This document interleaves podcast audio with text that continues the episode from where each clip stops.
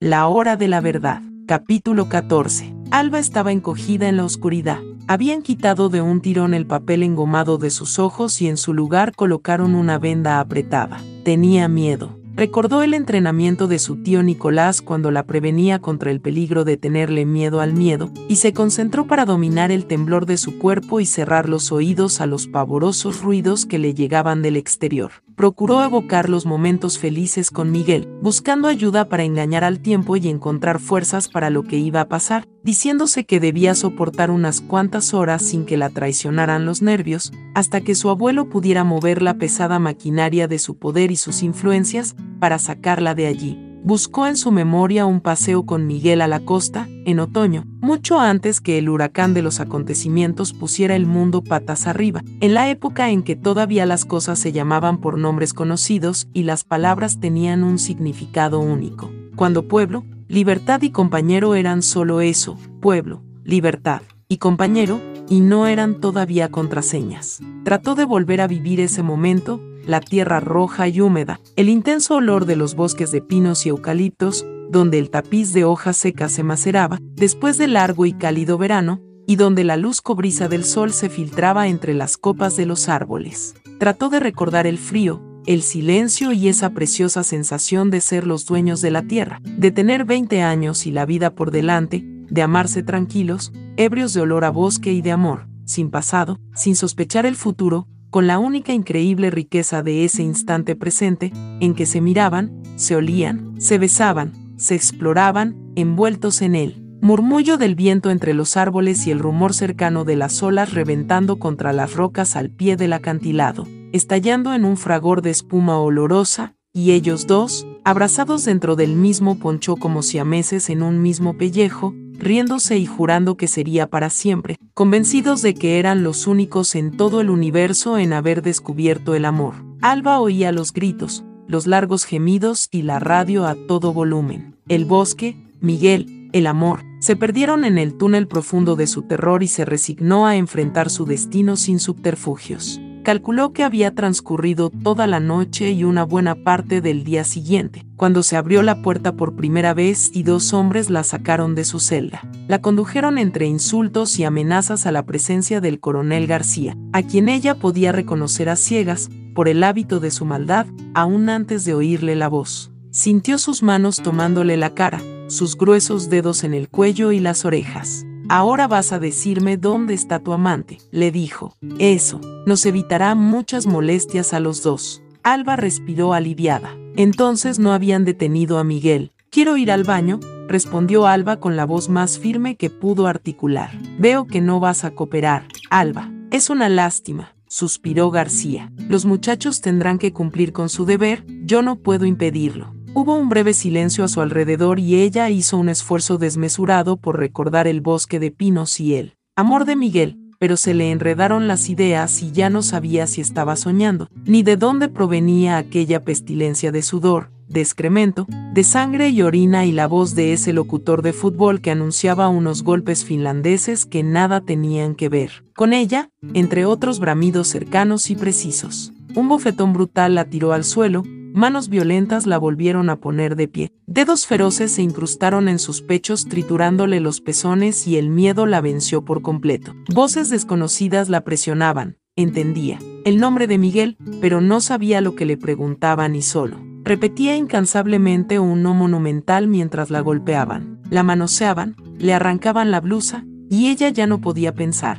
solo repetir no y no y no, calculando cuánto podría resistir antes que se le agotaran las fuerzas, sin saber que eso era solo el comienzo, hasta que se sintió desvanecer y los hombres la dejaron tranquila, tirada en el suelo, por un tiempo que le pareció muy corto. Pronto oyó de nuevo la voz de García y adivinó que eran sus manos ayudándola a pararse, guiándola hasta una silla, acomodándole la ropa, poniéndole la blusa. ¡Ay, Dios! dijo. Mira cómo te han dejado, te lo advertí, Alba. Ahora trata de tranquilizarte, voy a darte una taza de café. Alba rompió a llorar. El líquido tibio la reanimó, pero no sintió su sabor, porque lo tragaba mezclado con sangre. García sostenía la taza acercándosela con cuidado, como un enfermero. ¿Quieres fumar? Quiero ir al baño, dijo ella pronunciando cada sílaba con dificultad a través de los labios hinchados. Por supuesto, Alba, te llevarán al baño y después podrás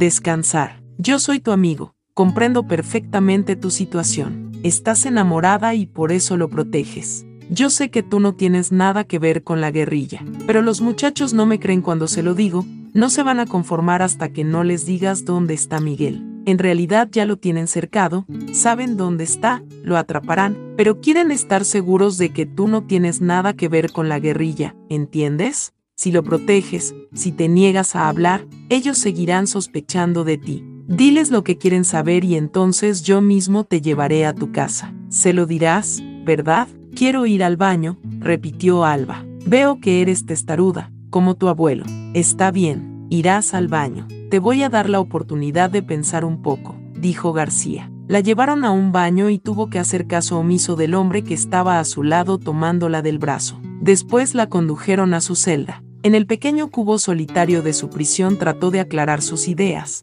pero estaba atormentada por el dolor de la paliza, la sed, la venda apretada en las sienes, el ruido atronador de la radio, el terror de las pisadas que se acercaban y el alivio cuando se alejaban, los gritos y las órdenes. Se encogió como un feto en el suelo y se abandonó a sus múltiples sufrimientos. Así estuvo varias horas, tal vez días. Dos veces fue un hombre a sacarla y la guió a una letrina fétida, donde no pudo lavarse, porque no había agua. Le daba un minuto de tiempo y la ponía sentada en el excusado con otra persona silenciosa y torpe como ella. No podía adivinar si era otra mujer o un hombre. Al principio lloró, lamentando que su tío Nicolás no le hubiera dado un entrenamiento especial para soportar la humillación, que le parecía peor que el dolor, pero al fin se resignó a su propia inmundicia y dejó de pensar en la insoportable necesidad de lavarse. Le dieron de comer maíz tierno, un pequeño trozo de pollo y un poco de helado, que ella adivinó por el sabor, el olor, la temperatura, y devoró apresuradamente con la mano, extrañada de aquella cena de lujo, inesperada en aquel lugar. Después se enteró que la comida para los prisioneros de ese recinto de tortura provenía de la nueva sede del gobierno, que se había instalado en un improvisado edificio, porque el antiguo palacio de los presidentes no era más que un montón de escombros. Trató de llevar la cuenta de los días transcurridos desde su detención, pero la soledad, la oscuridad y el miedo le trastornaron el tiempo y le dislocaron el espacio. Creía ver cavernas pobladas de monstruos. Imaginaba que la habían drogado y por eso sentía todos los huesos flojos y las ideas locas. Se hacía el propósito de no comer ni beber, pero el hambre y la sed eran más fuertes que su decisión. Se preguntaba por qué su abuelo no había ido todavía a rescatarla. En los momentos de lucidez podía comprender que no era un mal sueño y que no estaba allí por error. Se propuso olvidar hasta el nombre de Miguel. La tercera vez que la llevaron donde Esteban García, Alba estaba más preparada, porque a través de la pared de su celda podía oír lo que ocurría en la pieza de al lado, donde interrogaban a otros prisioneros, y no se hizo ilusiones, ni siquiera intentó evocar los bosques de sus amores. Has tenido tiempo para pensar, Alba. Ahora vamos a hablar los dos tranquilamente y me dirás dónde está Miguel y así saldremos de esto rápido, dijo García. Quiero ir al baño, replicó Alba. Veo que te estás burlando de mí, Alba, dijo él. Lo siento mucho, pero aquí no podemos perder el tiempo. Alba no respondió. Quítate la ropa, ordenó García con otra voz. Ella no obedeció. La desnudaron con violencia, arrancándole los pantalones a pesar de sus patadas. El recuerdo preciso de su adolescencia y del beso de García en el jardín le dieron la fuerza del odio. Luchó contra él, gritó por él, lloró, orinó y vomitó por él, hasta que se cansaron de golpearla y le dieron una corta tregua, que aprovechó para invocar a los espíritus comprensivos de su abuela, para que la ayudaran a morir. Pero nadie vino en su auxilio. Dos manos la levantaron, Cuatro la acostaron en un catre metálico, helado, duro, lleno de resortes que le herían la espalda, y le ataron los tobillos y las muñecas con correas de cuero. Por última vez, Alba. ¿Dónde está Miguel? Preguntó García. Ella negó silenciosamente. Le habían sujetado la cabeza con otra correa. Cuando estés dispuesta a hablar, levanta un dedo, dijo él. Alba escuchó otra voz. Yo manejo la máquina, dijo y entonces ella sintió aquel dolor atroz que le recorrió el cuerpo y la ocupó completamente y que nunca, en los días de su vida, podría llegar a olvidar. Se hundió en la oscuridad. Les dije que tuvieran cuidado con ella, cabrones. Oyó la voz de Esteban García que le llegaba de muy lejos, sintió que le abrían los párpados, pero no vio nada más que un difuso resplandor. Luego sintió un pinchazo en el brazo y volvió a perderse en la inconsciencia. Un siglo después, Alba despertó mojada y desnuda. No sabía si estaba cubierta de sudor, de agua o de orina. No podía moverse, no recordaba nada. No sabía dónde estaba ni cuál era la causa de ese malestar intenso que la había reducido a una piltrafa. Sintió la sed del Sáhara y clamó por agua. Aguanta, compañera, dijo alguien a su lado. Aguanta hasta mañana. Si tomas agua, te vienen convulsiones y puedes morir. Abrió los ojos. No los tenía vendados. Un rostro vagamente familiar estaba inclinado sobre ella. Unas manos la arroparon con una manta. ¿Te acuerdas de mí? Soy Ana Díaz. Fuimos compañeras en la universidad. ¿No me reconoces? Alba negó con la cabeza, cerró los ojos y se abandonó a la dulce ilusión de la muerte. Pero unas horas más tarde despertó y al moverse sintió que le dolía hasta la última fibra de su cuerpo. Pronto te sentirás mejor, dijo una mujer que estaba acariciándole la cara y apartando unos mechones de pelo húmedo que le tapaban los ojos. No te muevas y trata de relajarte. Yo estaré a tu lado. Descansa. ¿Qué pasó?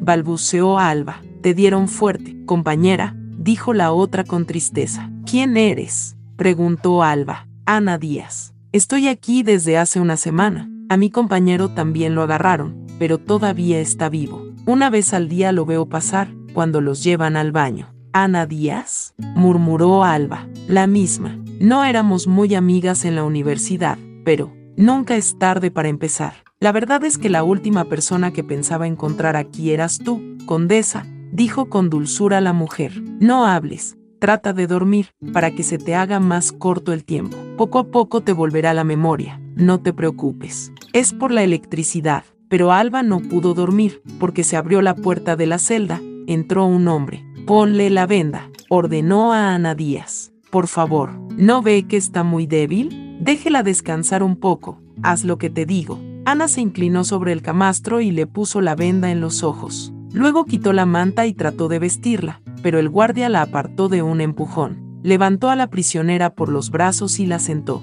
Otro entró a ayudarlo y entre los dos la llevaron en vilo, porque no podía caminar. Alba estaba segura de que se estaba muriendo, si es que no estaba muerta ya. Oyó que avanzaba por un corredor donde el ruido de las pisadas era devuelto por el eco. Sintió una mano en su cara, levantándole la cabeza. Pueden darle agua, Lávenla y póngale otra inyección. Vean si puede tragar un poco de café y me la traen, dijo García. ¿La vestimos, coronel? No. Alba estuvo en manos de García mucho tiempo. A los pocos días él se dio cuenta que lo había reconocido, pero no abandonó la precaución de mantenerla con los ojos vendados, incluso cuando estaban solos. Diariamente traían y se llevaban nuevos prisioneros. Alba oía los vehículos, los gritos, el portón que se cerraba, y procuraba llevar la cuenta de los detenidos, pero era casi imposible. Ana Díaz calculaba que había alrededor de 200. García estaba muy ocupado, pero no dejó pasar un día sin ver a Alba, alternando la violencia desatada, con su comedia de buen amigo. A veces parecía genuinamente conmovido y con su propia mano le daba cucharadas de sopa, pero el día que le hundió la cabeza en una batea llena de excrementos, hasta que ella se desmayó de asco, Alba comprendió que no estaba tratando de averiguar el paradero de Miguel, sino vengándose de agravios que le habían infligido desde su nacimiento y que nada que pudiera confesar modificaría su suerte como prisionera particular del coronel García. Entonces pudo salir poco a poco del círculo privado de su terror y empezó a disminuir su miedo y pudo sentir compasión por los otros, por los que colgaban de los brazos, por los recién llegados, por aquel hombre al que le pasaron con una camioneta por encima de los pies engrillados. Sacaron a todos los prisioneros al patio, al amanecer, y los obligaron a mirar, porque ese era también un asunto personal entre el coronel y su prisionero. Fue la primera vez que Alba abría los ojos fuera de la penumbra de su celda, y el suave resplandor de la madrugada y la escarcha que brillaba entre las piedras, donde se habían juntado los charcos de lluvia en la noche, le parecieron insoportablemente luminosos arrastraron al hombre, que no opuso resistencia, pero tampoco podía tenerse en pie, y lo dejaron al centro del patio. Los guardias tenían las caras cubiertas con pañuelos, para que nunca pudieran ser reconocidos en el caso improbable de que las circunstancias cambiaran. Alba cerró los ojos cuando escuchó el motor de la camioneta, pero no pudo cerrar los oídos al bramido, que quedó vibrando para siempre en su recuerdo. Ana Díaz la ayudó a resistir durante el tiempo que estuvieron juntas. Era una mujer inquebrantable. Había soportado todas las brutalidades, la habían violado delante de su compañero, los habían torturado juntos. Pero ella no había perdido la capacidad para la sonrisa o para la esperanza. Tampoco la perdió cuando la llevaron a una clínica secreta de la policía política, porque a causa de una paliza perdió el niño que esperaba y comenzó a desangrarse. No importa, algún día tendré otro, dijo a Alba cuando volvió a su celda. Esa noche Alba la escuchó llorar por primera vez, tapándose la cara con la frazada para ahogar su tristeza. Se acercó a ella, la abrazó, la cunó, limpió sus lágrimas, le dijo todas las palabras tiernas que pudo recordar, pero esa noche no había consuelo para Ana Díaz, de modo que Alba se limitó a mecerla en sus brazos, arrullándola como a una criatura y deseando que ella misma pudiera echarse a la espalda ese terrible dolor para aliviarla. La mañana la sorprendió durmiendo enrolladas como dos animalitos. En el día esperaban ansiosamente el momento en que pasaba la larga fila de los hombres rumbo al baño. Iban con los ojos vendados, para guiarse, cada uno llevaba la mano en el hombro del que iba adelante, vigilados por guardias armados. Entre ellos iba Andrés. Por la minúscula ventana con barrotes de su celda, ellas podían verlos, tan cerca que si hubieran podido sacar la mano los habrían tocado. Cada vez que pasaban, Ana y Alba cantaban con la fuerza. De la desesperación y de otras celdas también surgían voces femeninas. Entonces, los prisioneros se enderezaban, levantaban los hombros, torcían la cabeza en su dirección y Andrés sonreía. Tenía la camisa desgarrada y manchada de sangre seca. Un guardia se dejó conmover por el himno de las mujeres. Una noche les llevó tres claveles en un tarro con agua para que adornaran la ventana. Otra vez fue a decir a Ana Díaz que necesitaba una voluntaria para lavar la ropa de un preso y limpiar su celda. La condujo donde Andrés y los dejó solos por algunos minutos. Cuando Ana Díaz regresó estaba transfigurada y Alba no se atrevió a hablarle, para no interrumpir su felicidad. Un día el coronel García se sorprendió acariciando a Alba como un enamorado y hablándole de su infancia en el campo. Cuando la veía pasar a lo lejos, de la mano de su abuelo, con sus delantales almidonados y el halo verde de sus trenzas, mientras él, descalzo en el barro, se juraba que algún día le haría pagar cara su arrogancia y se vengaría de su maldito destino de bastardo. Rígida y ausente, Desnuda y temblando de asco y de frío, Alba no lo escuchaba ni lo sentía, pero aquella grieta en su ansia de atormentarla sonó al coronel como una campana de alarma. Ordenó que pusieran a Alba en la perrera y se dispuso, furioso, a olvidarla. La perrera era una celda pequeña y hermética como una tumba sin aire, oscura y helada. Había seis en total, construidas como lugar de castigo, en un estanque vacío de agua se ocupaban por periodos más o menos breves, porque nadie resistía mucho tiempo en ellas, a lo más unos pocos días, antes de empezar a divagar, perder la noción de las cosas, el significado de las palabras, la angustia del tiempo o, simplemente, empezar a morir. Al principio, encogida en su sepultura, sin poder sentarse ni estirarse a pesar de su escaso tamaño, Alba se defendió contra la locura. En la soledad comprendió cuánto necesitaba a Ana Díaz. Creía escuchar golpecitos imperceptibles y lejanos, como si le enviaran mensajes en clave desde otras celdas, pero pronto dejó de prestarles atención porque se dio cuenta de que toda forma de comunicación era inútil. Se abandonó, decidida a terminar su suplicio de una vez. Dejó de comer y solo cuando la vencía su propia flaqueza bebía un sorbo de agua. Trató de no respirar, de no moverse, y se puso a esperar la muerte con impaciencia. Así estuvo mucho tiempo. Cuando casi había conseguido su propósito, apareció su abuela, Clara, a quien había invocado tantas veces para que la ayudara a morir, con la ocurrencia de que la gracia no era morirse, puesto que eso llegaba de todos modos, sino sobrevivir, que era un milagro. La vio tal como la había visto siempre en su infancia, con su bata blanca de lino, sus guantes de invierno, su dulcísima sonrisa desdentada y el brillo travieso de sus ojos de avellana. Clara trajo la idea salvadora de escribir con el pensamiento, sin lápiz ni papel, para mantener la mente ocupada, evadirse de la perrera y vivir. Le sugirió, además, que escribiera un testimonio que algún día podría servir para sacar a la luz el terrible secreto que estaba viviendo, para que el mundo se enterara del horror que ocurría paralelamente a la existencia pasible y ordenada de los que no querían saber, de los que podían tener la ilusión de una vida normal, de los que podían negar que iban a flote en una balsa sobre un mar de lamentos, ignorando, a pesar de todas las evidencias,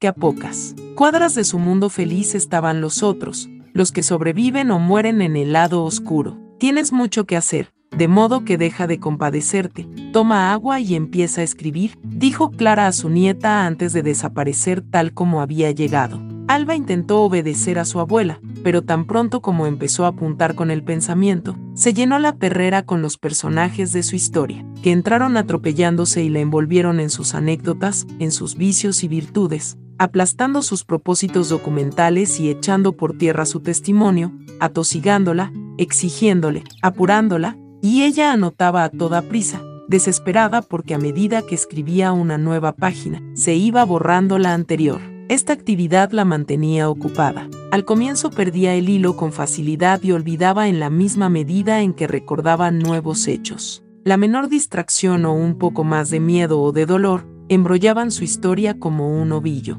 pero luego inventó una clave para recordar en orden, y entonces pudo hundirse en su propio relato tan profundamente que dejó de comer, de rascarse, de olerse, de quejarse, y llegó a vencer, uno por uno, sus innumerables dolores. Se corrió la voz de que estaba agonizando. Los guardias abrieron la trampa de la perrera y la sacaron sin ningún esfuerzo porque estaba muy liviana. La llevaron de nuevo donde el coronel García, que en esos días había renovado su odio, pero Alba no lo reconoció. Estaba más allá de su poder. Por fuera, el Hotel Cristóbal Colón tenía el mismo aspecto anodino de una escuela primaria, tal como yo lo recordaba. Había perdido la cuenta de los años que habían transcurrido desde la última vez que estuve allí y traté de hacerme la ilusión de que podría salir a recibirme el mismo Mustafa de antaño, aquel negro azul, vestido como una aparición oriental con su doble hilera de dientes de plomo y su cortesía de visir, el único negro auténtico del país, todos los demás eran pintados, como había asegurado Tránsito Soto, pero no fue así. Un portero me condujo a un cubículo muy pequeño, me señaló un asiento y me indicó que esperara. Al poco rato apareció, en vez del espectacular Mustafa, una señora con el aire triste y pulcro de una tía provinciana, uniformada de azul con cuello blanco almidonado, que al verme tan anciano y desvalido, dio un ligero respingo. Llevaba una rosa roja en la mano. ¿El caballero viene solo? preguntó. Por supuesto que vengo solo, exclamé. La mujer me pasó la rosa y me preguntó qué cuarto prefería. Me da igual, respondí sorprendido. Están libres el establo, el templo y las mil y una noches. ¿Cuál quiere? Las mil y una noches, dije al azar. Me condujo por un largo pasillo señalado con luces verdes y flechas rojas. Apoyado en mi bastón, arrastrando los pies, la seguí con dificultad. Llegamos a un pequeño patio donde se alzaba una mezquita en miniatura, provista de absurdas ojivas de vidrios coloreados. Es aquí. Si desea beber algo, pídalo por teléfono, indicó. Quiero hablar con Tránsito Soto. A eso he venido, dije. Lo siento, pero la señora no atiende a particulares, solo a proveedores. Yo tengo que hablar con ella. Dígale que soy el senador Trueba. Me conoce. No recibe a nadie. Ya le dije, replicó la mujer cruzándose de brazos. Levanté el bastón y le anuncié que si en diez minutos no aparecía Tránsito Soto en persona, rompería los vidrios y todo lo que hubiera dentro de su caja de Pandora. La uniformada retrocedió espantada. Abrí la puerta de la mezquita y me encontré dentro de una alhambra de pacotilla, una corta escalera de azulejos, cubierta con falsas alfombras persas. Conducía a una habitación hexagonal con una cúpula en el techo, donde alguien había puesto todo lo que pensaba que existía en un harén de Arabia, sin haber estado nunca allí. Almohadones de Damasco, pebeteros de vidrio, campanas y toda suerte de baratijas de bazar. Entre las columnas, multiplicadas hasta el infinito por la sabia disposición de los espejos, vi un baño de mosaico azul más grande que el dormitorio, con una gran alberca, donde calculé que se podía lavar una vaca, y con mayor razón, podían retosar dos amantes juguetones. No se parecía en nada al Cristóbal Colón que yo había conocido.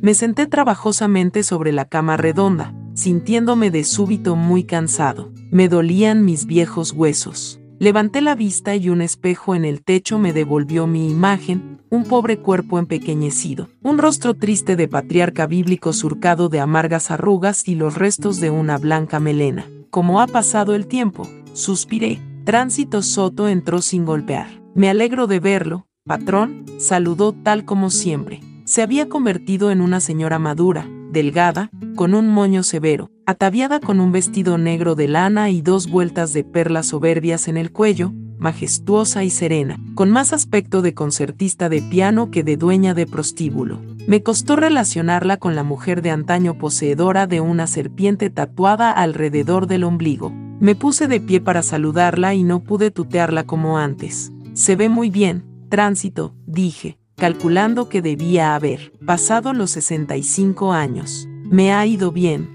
patrón. ¿Se acuerda que cuando nos conocimos le dije que algún día yo sería rica? Sonrió ella. Me alegro que lo haya conseguido. Nos sentamos lado a lado en la cama redonda. Tránsito sirvió un coñac para cada uno y me contó que la cooperativa de putas y maricones había sido un negocio, estupendo durante 10 largos años, pero que los tiempos habían cambiado y tuvieron que darle otro giro, porque por culpa de la libertad de las costumbres, el amor libre, la píldora y otras innovaciones, ya nadie necesitaba prostitutas, excepto los marineros y los viejos. Las niñas decentes se acuestan gratis, imagínese la competencia, dijo ella. Me explicó que la cooperativa empezó a arruinarse y las osías tuvieron que ir a trabajar en otros oficios mejor, remunerados y hasta Mustafa partió de vuelta a su patria. Entonces se le ocurrió que lo que se necesitaba era un hotel de citas, un sitio agradable para que las parejas clandestinas pudieran hacer el amor y donde un hombre no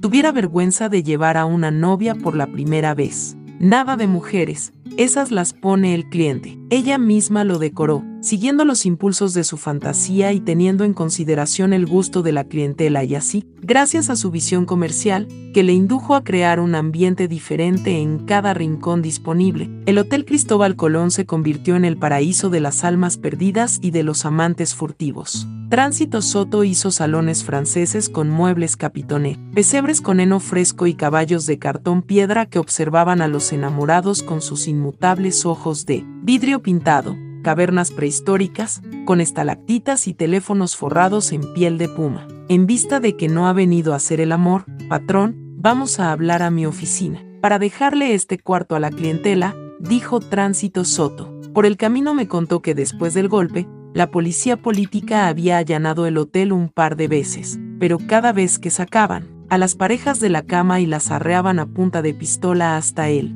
salón principal, se encontraban con que había uno o dos generales entre los clientes, de modo que habían dejado de molestar. Tenía muy buenas relaciones con el nuevo gobierno, tal como había tenido con todos los gobiernos anteriores. Me dijo que el Cristóbal Colón era un negocio floreciente y que todos los años ella renovaba algunos decorados, cambiando naufragios en islas polinésicas por severos claustros monacales y columpios barrocos por potros de tormento. Según la moda, pudiendo introducir tanta cosa en una residencia de proporciones relativamente normales, gracias al artilugio de los espejos y las luces, que podían multiplicar el espacio, engañar al clima, crear el infinito y suspender el tiempo. Llegamos a su oficina, decorada como una cabina de aeroplano, desde donde manejaba su increíble organización con la eficiencia de un banquero. Me contó cuántas sábanas se lavaban, cuánto papel higiénico se gastaba, cuántos licores se consumían, cuántos huevos de codorniz se cocían diariamente,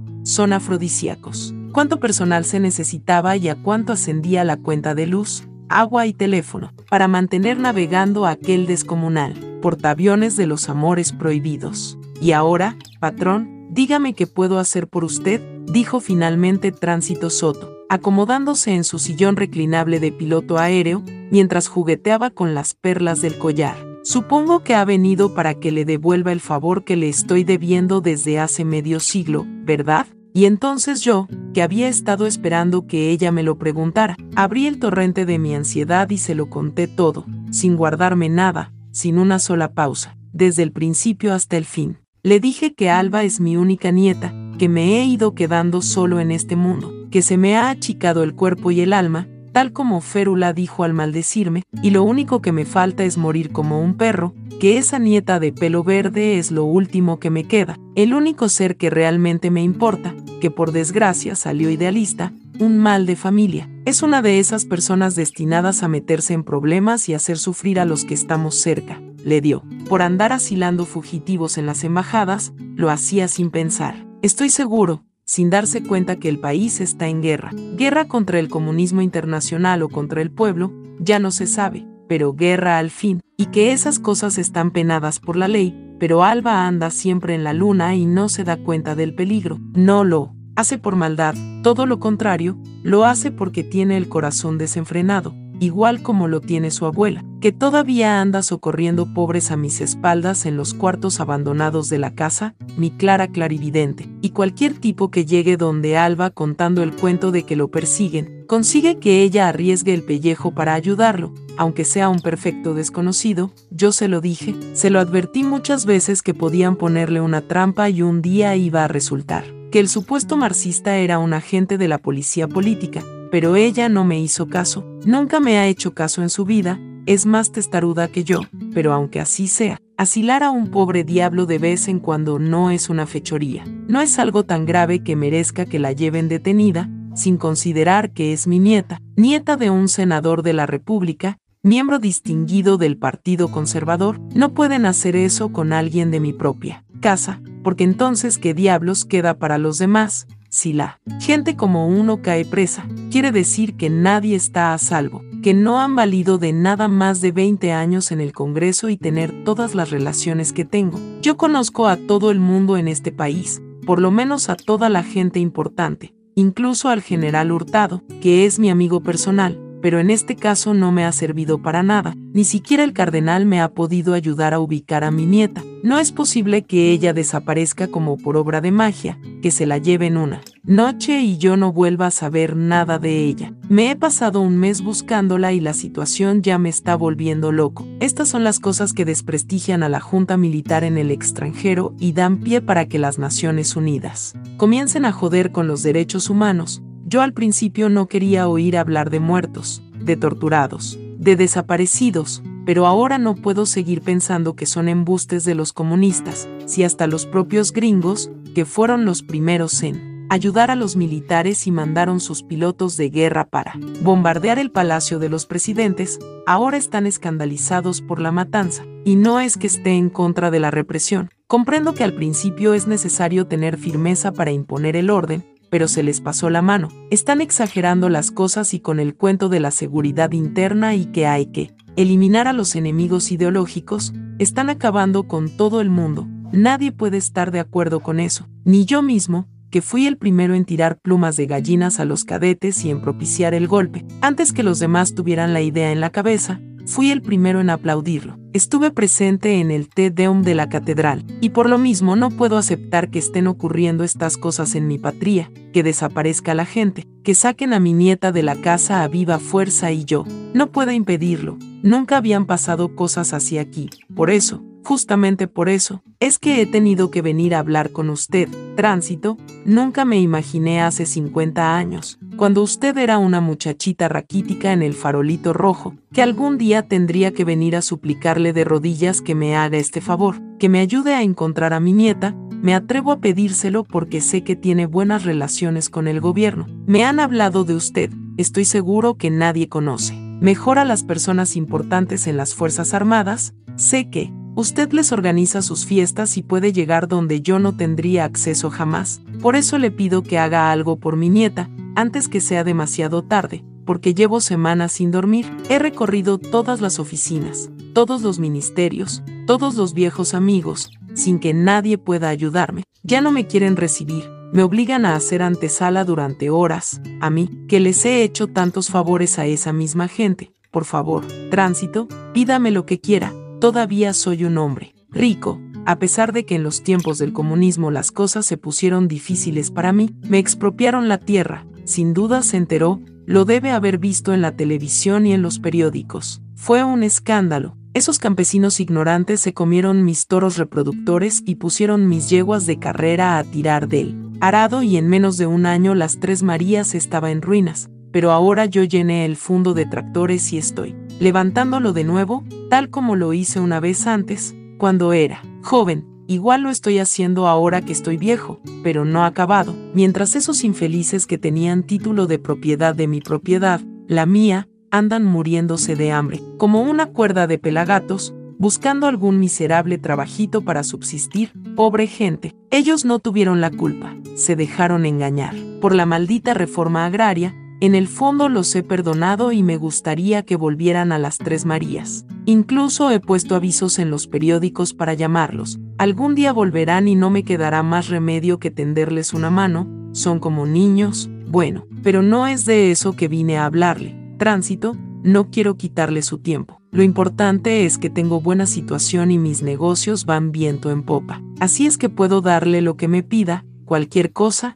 con tal que encuentre a mi nieta Alba antes que un demente me siga mandando más dedos cortados o empiece a mandarme orejas, y acabe volviéndome loco o matándome de un infarto. Discúlpeme que me ponga así, me tiemblan las manos. Estoy muy nervioso, no puedo explicar lo que pasó. Un paquete por correo y adentro solo tres dedos humanos, amputados limpiamente, una broma macabra que me trae recuerdos. Pero esos recuerdos nada tienen que ver con Alba, mi nieta ni siquiera había nacido entonces. Sin duda yo tengo muchos enemigos, todos los políticos tenemos. Enemigos. No sería raro que hubiera una normal dispuesto a fregarme enviándome dedos por correo justamente en el momento en que estoy desesperado por la detención de Alba, para ponerme ideas atroces en la cabeza, que si no fuera porque estoy en el límite de mis fuerzas, después de haber agotado todos los recursos, no hubiera venido a molestarla a usted, por favor. Tránsito, en nombre de nuestra vieja amistad.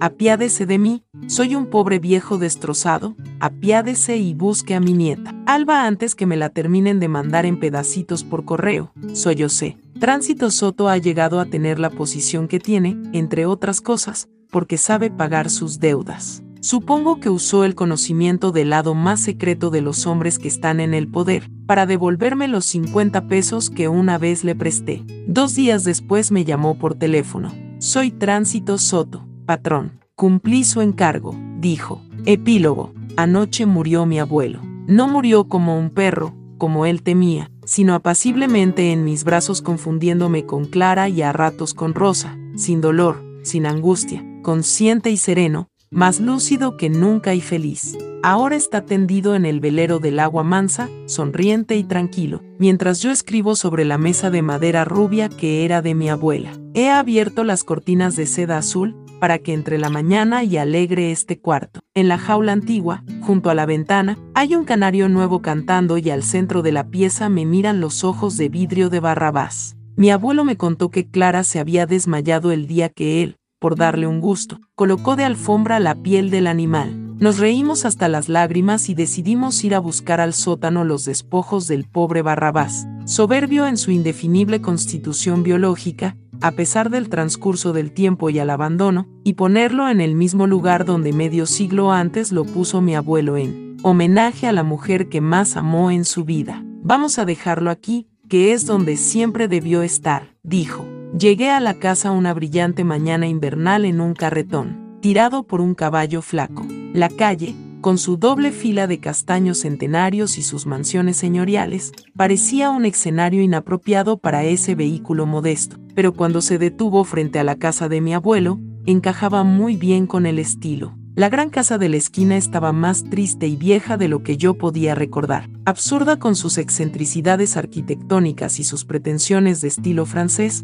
con la fachada cubierta de hiedra apestada. El jardín era un desparrame de maleza y casi todos los postigos colgaban de los goznes. El portón estaba abierto, como siempre. Toqué el timbre y después de un rato, Sentí unas alpargatas que se aproximaban y una empleada desconocida me abrió la puerta. Me miró sin conocerme y yo sentí en la nariz el maravilloso olor a madera y a encierro de la casa donde nací. Se me llenaron los ojos de lágrimas. Corrí a la biblioteca, presintiendo que el abuelo estaría esperándome donde siempre se sentaba y allí estaba, encogido en su poltrona. Me sorprendió verlo tan anciano, tan minúsculo y tembloroso, guardando del pasado solo su blanca melena leonina y su pesado bastón de plata. Nos abrazamos apretadamente por un tiempo muy largo, susurrando abuelo, Alba, Alba, abuelo. Nos besamos y cuando él vio mi mano se echó a llorar y maldecir y a dar bastonazos a los muebles, como lo hacía antes, y yo me reí, porque no estaba tan viejo ni tan acabado como me pareció al principio.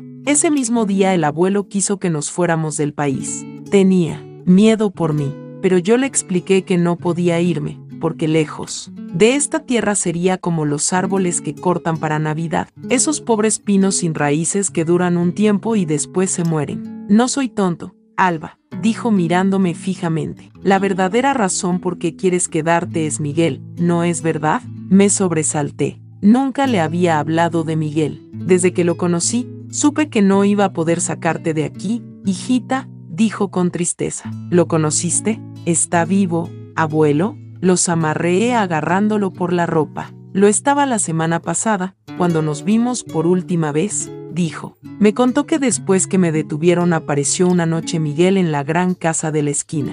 Estuvo a punto de darle una apoplejía de susto, pero a los pocos minutos comprendió que los dos tenían una meta en común, rescatarme. Después Miguel volvió a menudo a verlo, le hacía compañía y juntaban sus esfuerzos para buscarme. Fue Miguel quien tuvo la idea de ir a ver a Tránsito Soto, al abuelo no se le hubiera ocurrido nunca. Hágame caso, señor. Yo sé quién tiene el poder en este país. Mi gente está infiltrada en todas partes. Si hay alguien que puede ayudar a Alba en este momento, esa persona es Tránsito Soto, le aseguró. Si conseguimos sacarla de las garras de la policía política, hijo, tendrá que irse de aquí. Vayan juntos. Puedo conseguirle salvoconductos y no les faltará dinero, ofreció el abuelo. Pero Miguel lo miró como si fuera un viejito trastornado y procedió a explicarle que él tiene una misión que cumplir y no puede salir huyendo. Tuve que resignarme a la idea de que te quedarás aquí, a pesar de todo, dijo el abuelo abrazándome. Y ahora cuéntamelo todo.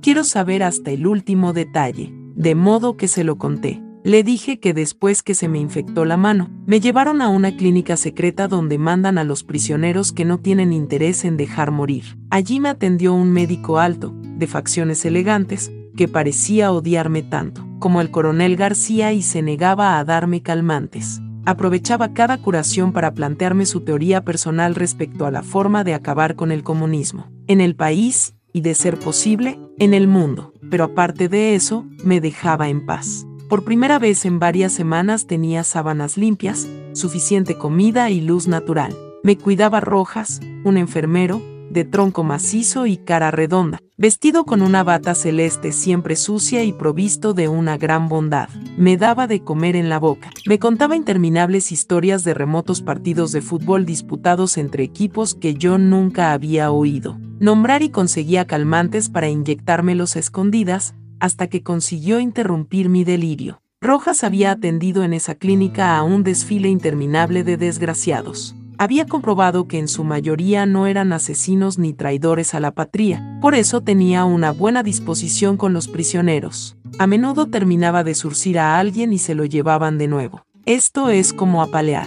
Arena al mar, decía con tristeza. Supe que algunos le pidieron que los ayudara a morir, y por lo menos en un caso, creo que lo hizo. Rojas llevaba una cuenta rigurosa de los que entraban y salían. Podía acordarse sin vacilar de los nombres, las fechas y las circunstancias. Me juró que nunca había oído hablar de Miguel y eso me devolvió el valor para seguir viviendo, aunque a veces caía en un negro abismo de depresión y empezaba a recitar la cantinela de que me quiero morir. Él me contó de Amanda. La detuvieron en la misma época que a mí. Cuando se la llevaron a Rojas, ya no había nada que hacer. Murió sin delatar a su hermano, cumpliendo una promesa que le hiciera mucho tiempo atrás, el día que lo llevó por primera vez a la escuela. El único consuelo es que fue mucho más rápido de lo que ellos hubieran deseado, porque su organismo estaba muy debilitado por las drogas y por la infinita desolación que le dejó la muerte de Jaime. Rojas me cuidó hasta que me bajó la fiebre, empezó a cicatrizar mi mano y a volverme la cordura, y entonces se acabaron los pretextos para seguir reteniéndome.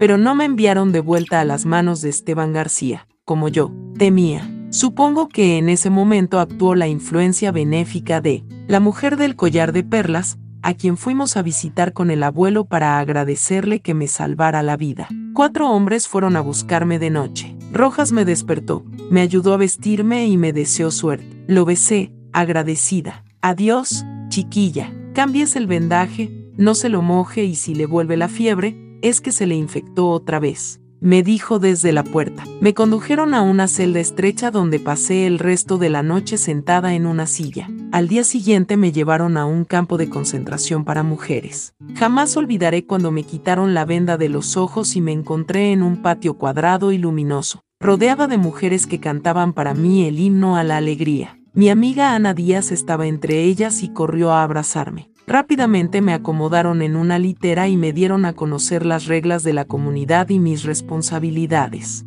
Hasta que te cures no tienes que lavar ni coser, pero tienes que cuidar a los niños, decidieron. Yo había resistido el infierno con cierta entereza, pero cuando me sentí acompañada, me quebré. La menor palabra cariñosa me provocaba una crisis de llanto. Pasaba la noche con los ojos abiertos. En la oscuridad en medio de la promiscuidad de las mujeres, que se turnaban para cuidarme despiertas y no me dejaban nunca sola. Me ayudaban cuando empezaban a atormentarme los malos recuerdos o se me aparecía el coronel García, sumiéndome en el terror, o Miguel se me quedaba prendido en un sollozo. No pienses en Miguel, me decían, insistían. No hay que pensar en los seres queridos ni en el mundo que hay al otro lado de estos muros. Es la única manera de sobrevivir. Ana Díaz consiguió un cuaderno escolar y me lo regaló. ¿Para qué escribas?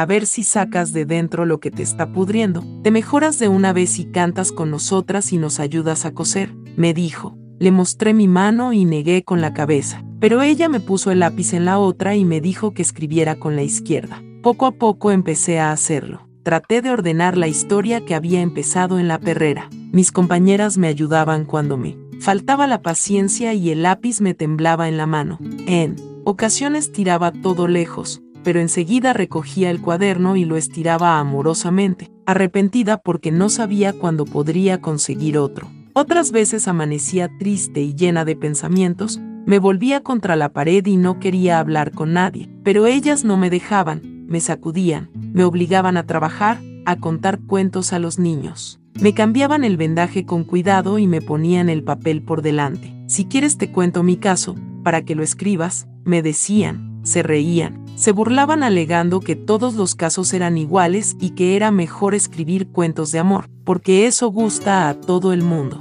También me obligaban a comer. Repartían las porciones con estricta justicia, a cada quien según su necesidad y a mí me daban un poco más, porque decían que estaba en los huesos y así ni el hombre más necesitado se iba a fijar en mí. Me estremecía, pero Ana Díaz me recordaba que yo no era la única mujer violada y que, eso, como muchas otras cosas, había que olvidarlo. Las mujeres se pasaban el día cantando a voz en cuello. Los carabineros les golpeaban la pared. Cállense, putas. Háganos callar, si pueden, cabrones, a ver si se atreven. Y seguían cantando más fuerte y ellos no entraban, porque habían aprendido que no se puede evitar lo inevitable. Traté de escribir los pequeños acontecimientos de la sección de mujeres, que habían detenido a la hermana del presidente, que nos quitaron los cigarrillos, que habían llegado nuevas prisioneras, que Adriana había tenido otro de sus ataques y se había abalanzado sobre sus hijos para matarlos. Se los tuvimos que quitar de las manos y yo me senté con un niño en cada brazo, para contarles los cuentos mágicos de los baúles encantados del tío Marcos,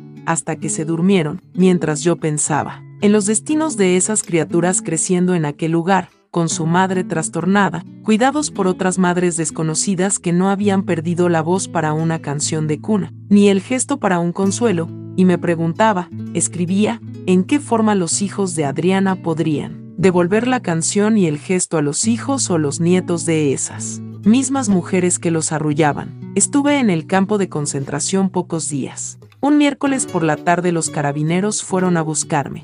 Tuve un momento de pánico, pensando que me llevarían donde Esteban García, pero mis compañeras me dijeron que si usaban uniforme, no eran de la policía política y eso me tranquilizó un poco. Les dejé mi chaleco de lana, para que lo deshicieran y tejieran algo abrigado a los niños de Adriana, y todo el dinero que tenía cuando me detuvieron y que, con la escrupulosa honestidad que tienen los militares para lo intrascendente, me habían devuelto. Me metí el cuaderno en los pantalones y las abracé a todas.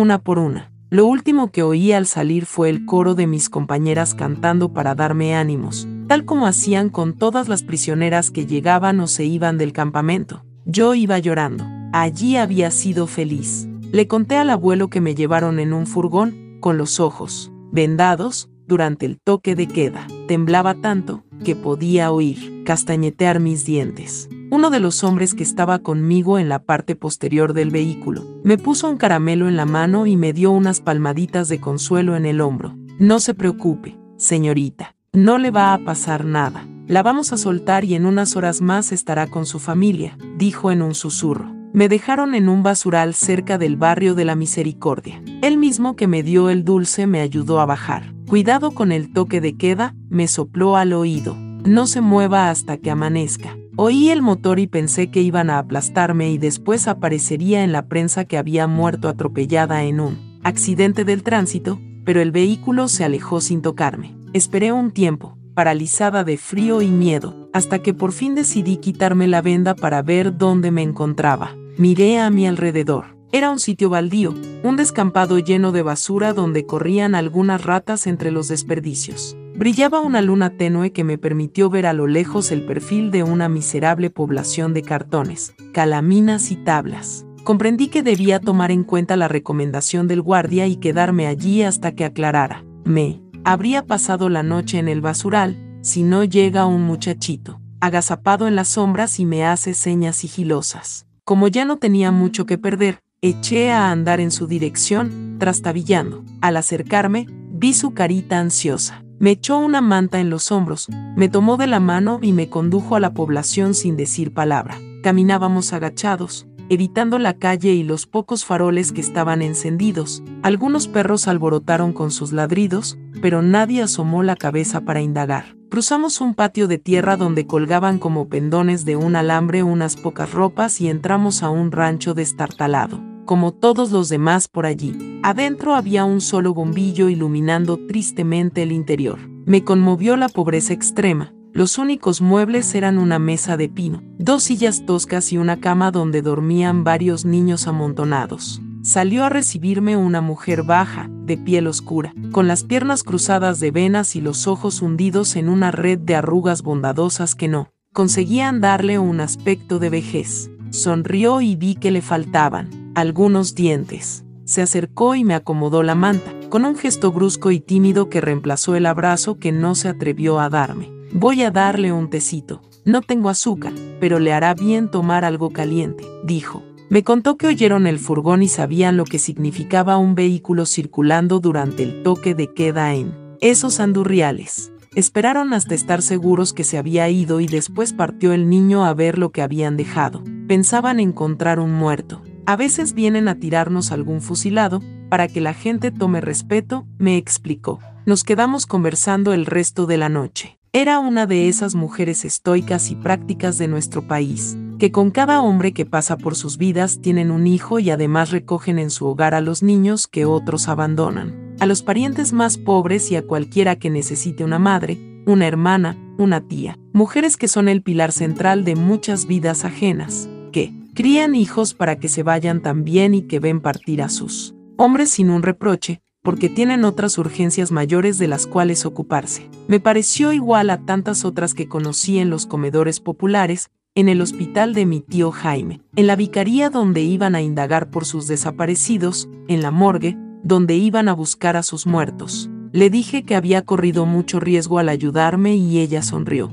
Entonces supe que el coronel García y otros como él tienen sus días contados, porque no han podido destruir el espíritu de esas mujeres. En la mañana me acompañó donde un compadre que tenía un carretón de flete con un caballo. Le pidió que me trajera a mi casa y así es como llegué aquí. Por el camino pude ver la ciudad en su terrible contraste, los ranchos cercados con panderetas para crear la ilusión de que no existen, el centro aglomerado y gris, y el barrio alto, con sus jardines ingleses, sus parques, sus rascacielos de cristal y sus infantes rubios paseando en bicicleta, hasta los perros. Me parecieron felices, todo en orden, todo limpio, todo tranquilo, y aquella sólida paz de las conciencias sin memoria. Este barrio es como otro país. El abuelo me escuchó tristemente. Se le terminaba de desmoronar un mundo que él había creído bueno. En vista de que nos quedaremos aquí esperando a Miguel, vamos a arreglar un poco esta casa, dijo por último.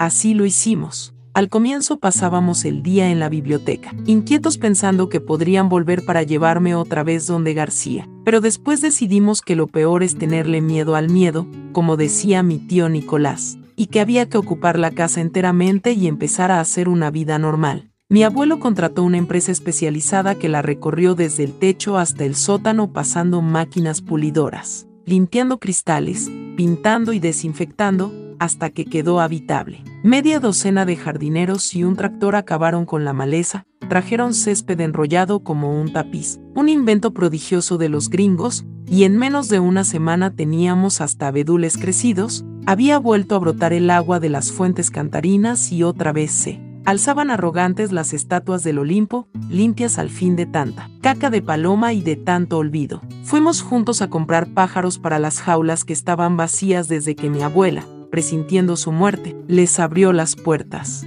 Puse flores frescas en los jarrones y fuentes con fruta sobre las mesas, como en los tiempos de los espíritus, y el aire se impregnó con su aroma. Después nos tomamos del brazo, mi abuelo y yo, y recorrimos la casa, deteniéndonos en cada lugar para recordar el pasado y saludar a los imperceptibles fantasmas de otras épocas, que a pesar de tantos altibajos, persisten en sus puestos mi abuelo tuvo la idea de que escribiéramos esta historia. Así podrás llevarte las raíces contigo si algún día tienes que irte de aquí, hijita, dijo. Desenterramos de los rincones secretos y olvidados los viejos álbumes y tengo aquí, sobre la mesa de mi abuela, un montón de retratos. La bella Rosa junto a un columpio desteñido, mi madre y Pedro III García a los cuatro años, dando maíz a las gallinas. En el patio de las Tres Marías, mi abuelo cuando era joven y medía un metro ochenta, prueba irrefutable de que se cumplió la maldición de Férula y se le fue achicando el cuerpo en la misma medida en que se le encogió el alma, mis tíos Jaime y Nicolás,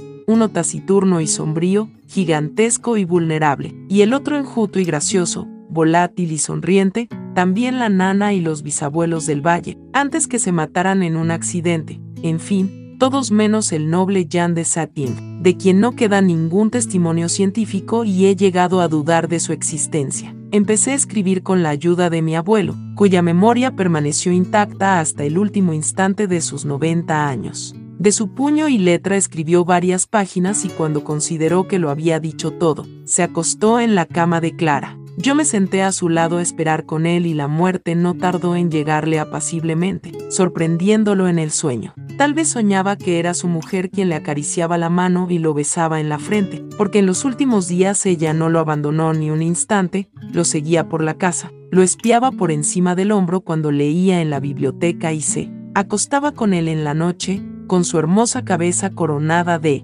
rizos apoyada en su hombro. Al principio era un halo misterioso, pero a medida que mi abuelo fue perdiendo para siempre la rabia que lo atormentó durante toda su existencia, ella apareció tal como era en sus mejores tiempos, riéndose con todos sus dientes y alborotando a los espíritus con su vuelo fugaz. También nos ayudó a escribir y gracias a su presencia, Esteban Trueba pudo morir feliz murmurando su nombre, Clara, clarísima, clarividente. En la perrera escribí con el pensamiento que algún día tendría al coronel García vencido ante mí y podría vengar a todos los que tienen que ser vengados. Pero ahora dudo de mi odio. En pocas semanas, desde que estoy en esta casa, parece haberse diluido, haber perdido sus nítidos contornos. Sospecho que todo lo ocurrido no es fortuito, sino que corresponde a un destino dibujado antes de mi nacimiento y Esteban García es parte de ese dibujo. Es un trazo tosco y torcido, pero ninguna pincelada es inútil.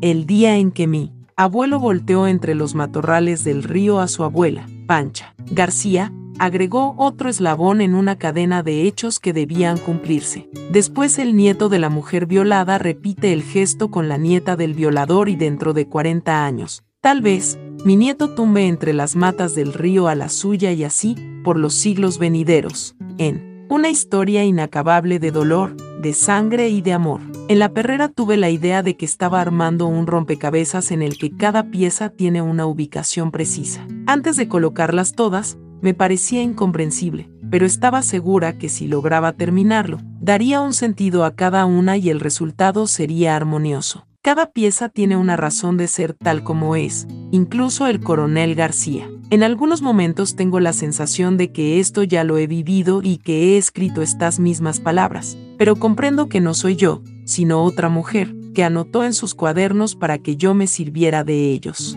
Escribo, ella escribió, que la memoria es frágil y el transcurso de una vida es muy breve y sucede todo tan deprisa, que no alcanzamos a ver la relación entre los acontecimientos, no podemos medir la consecuencia de los actos, creemos en la ficción del tiempo, en el presente, el pasado y el futuro, pero puede ser también que todo ocurre simultáneamente. Como decían las tres hermanas Mora, que eran capaces de ver en él, espacio los espíritus de todas las épocas. Por eso mi abuela Clara escribía en sus cuadernos, para ver las cosas en su dimensión real y para burlar a la mala memoria. Y ahora yo busco mi odio y no puedo encontrarlo. Siento que se apaga en la medida en que me explico la existencia del coronel García y de otros como él, que comprendo a mi abuelo y me entero de las cosas a través de los cuadernos de Clara, las cartas de mi madre, los libros de administración de las Tres Marías y tantos otros documentos que ahora están sobre la mesa al alcance de la mano. Me será muy difícil vengar a todos los que tienen que ser vengados,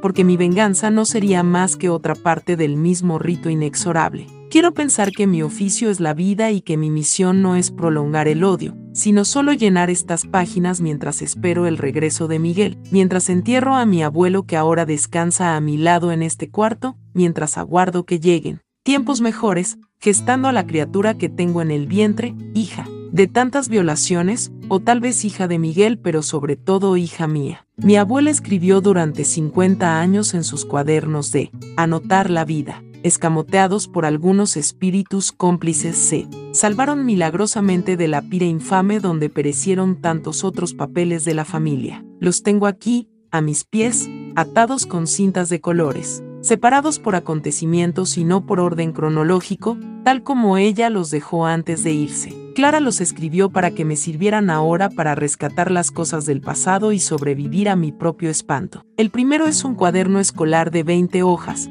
escrito con una delicada caligrafía infantil. Comienza así, Barrabás llegó a la familia por vía marítima.